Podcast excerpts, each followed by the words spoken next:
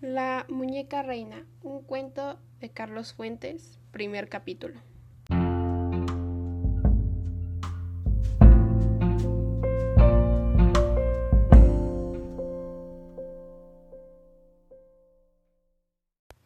Vine porque aquella tarjeta tan curiosa me hizo recordar su existencia. La encontré en un libro olvidado cuyas páginas habían reproducido un espectro de la caligrafía infantil.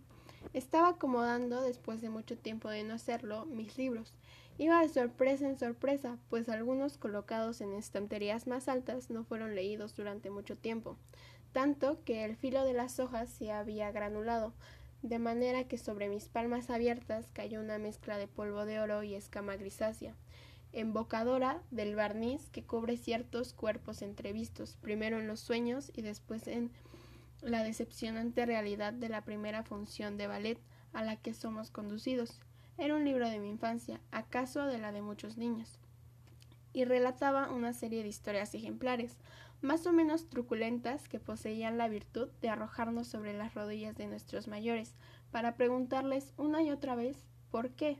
Los hijos que son desgraciados con sus padres, las mozas que son raptadas por caballerangos y regresan avergonzadas a la casa, así como las que de buen grado abandonan el hogar. Los viejos que a cambio de una hipoteca vencida exigen la mano de la muchacha más dulce y adolorida de la familia amenazada. ¿Por qué? No recuerdo las respuestas. Solo sé que de entre las páginas manchadas cayó revoloteando una tarjeta blanca con la letra atroz de Amalia. Amalia no olvida a su amiguito y me buscas aquí como te lo dibujo y detrás estaba ese plano de un sendero que partía de la X, que debía indicar sin duda la banca del parque donde yo, adolescente rebelde a la educación prescrita y tediosa, me olvidaba de los horarios de clase y pasaba varias horas leyendo libros que, si no fueron escritos por mí, me lo parecían.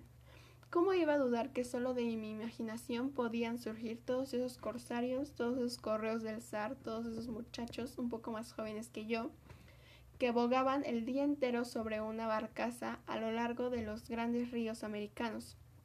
Prendido del brazo de la banca como un arzón milagroso, al principio no escuché los pasos ligeros que después de correr sobre la grava del jardín se detenían a mis espaldas. Era Amilamia, y no supe cuánto tiempo me habría acompañado en silencio si su espíritu travieso cierta tarde no hubiese optado por hacerme cosquillas en la oreja con los vilanos de un amargón que la niña soplaba hacia mí con los labios hinchados y el ceño fruncido. Preguntó mi nombre y después de considerarlo con el rostro muy serio, me dijo el suyo con una sonrisa, si no cándida, tampoco demasiado ensayada. Pronto me di cuenta que, a mi lamia había encontrado, por así decirlo, un punto intermedio de expresión entre la ingenuidad de sus años y las formas de mímica adulta que los niños bien educados deben conocer, sobre todo para los momentos solemnes de presentación y la despedida. La gravedad de Amilamia más bien era un don de su naturaleza, al grado de que sus momentos de espontaneidad en contraste eran parecidos. Quiero recordarla una tarde y otra, en una sucesión de imágenes fijas que acaban por sumar a mi lamia entera. Y no deja de sorprenderme que no pueda pensar en ella como realmente fue, o como en verdad se movía, ligera, interrogante, mirando de un lado a otro sin cesar. Debo recordarla detenida para siempre, como en un álbum.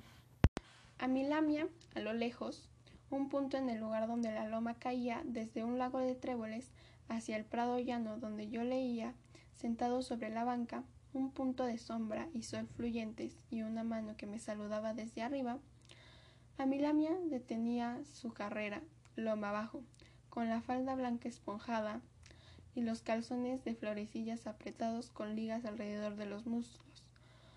Con la boca abierta y los ojos entrecerrados porque la carrera agitaba el aire y la niña lloraba de gusto, Amilamia sentada bajo los eucaliptos fingiendo un llanto para que yo me acercara a ella, Amilamia boca abajo con una flor entre las manos, los pétalos de un amento que, descubrí más tarde, no crecía en este jardín, sino en otra parte, quizás en el jardín de la casa de Amilamia, pues la única bolsa de su dental de cuadros azules venía a menudo llena de flores blancas.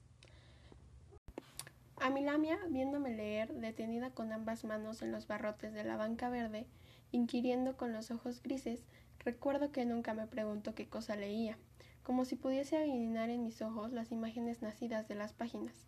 Amalia, riendo con placer cuando yo la levantaba del talle y la hacía girar sobre mi cabeza, y ella parecía descubrir otra perspectiva del mundo en ese vuelo lento a mi lamia dándome la espalda y despidiéndose con el brazo en alto y los dedos alborotados, y a mi lamia en las mil posturas que adoptaba alrededor de mi banca, colgaba la cabeza con las piernas al aire y los calzones abombados, sentada sobre la grava con las piernas cruzadas y la barbilla apoyada en el mentón, recostada sobre el pasto exhibiendo el ombligo al sol, tejiendo ramas en los árboles, dibujando animales en el lodo con una barra, lamiendo los barrotes de la banca escondida bajo el asiento, quebrando sin hablar las cortezas sueltas de los troncos añosos, mirando fijamente al horizonte, más allá de la colina, canturreando con los ojos cerrados, imitando las voces de pájaros, perros, gatos, gallinas, caballos,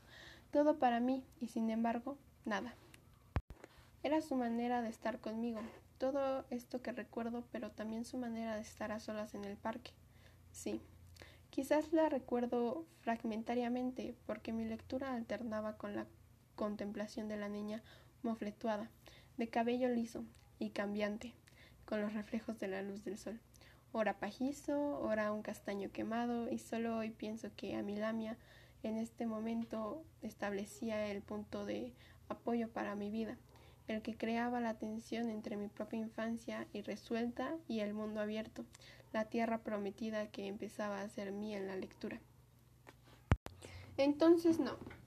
Entonces soñaba con las mujeres de mis libros, con las hembras, la palabra me trastornaba, que asumían el disfraz de la reina para comprar el collar en secreto, con las invenciones mitológicas, mitad seres reconocibles, mitad salamandras de pechos blancos y vientres húmedos esperaban a los monarcas en sus lechos, y así, imperceptiblemente, pasé de la indiferencia hacia mi compañía infantil a una aceptación de la gracia y gravedad de la niña, y de allí a un rechazo impensado de esa presencia inútil. Acabó por irritarme, a mí que ya tenía catorce años, esa niña de siete que no era aún la memoria y su nostalgia, sino el pasado y su actualidad. Me habla dejado arrastrar. Me había dejado arrastrar por una flaqueza. Juntos habíamos corrido tomados de la mano por el prado. Juntos habíamos sacudido los pinos y recogido las piñas de Amilamia, que guardaba con celo en la bolsa de delantal. Juntos habíamos fabricado barcos de papel para seguirlos alborozados al borde de la sequía.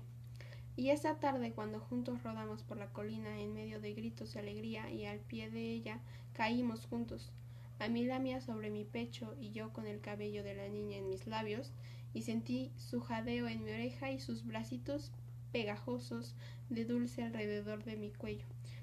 Le retiré con enojo los brazos y la dejé caer. A mí la mía lloró acariciándose la rodilla y el codo heridos, y yo regresé a mi banca.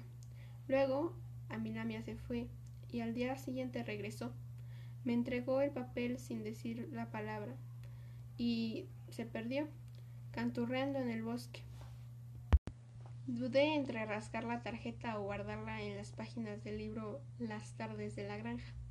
Hasta mis lecturas estaban infantilizando al lado de Amilamia. Ella no regresó al parque. Yo a los pocos días salí de vacaciones y después regresé a los deberes del primer año de bachillerato. Nunca la volví a ver.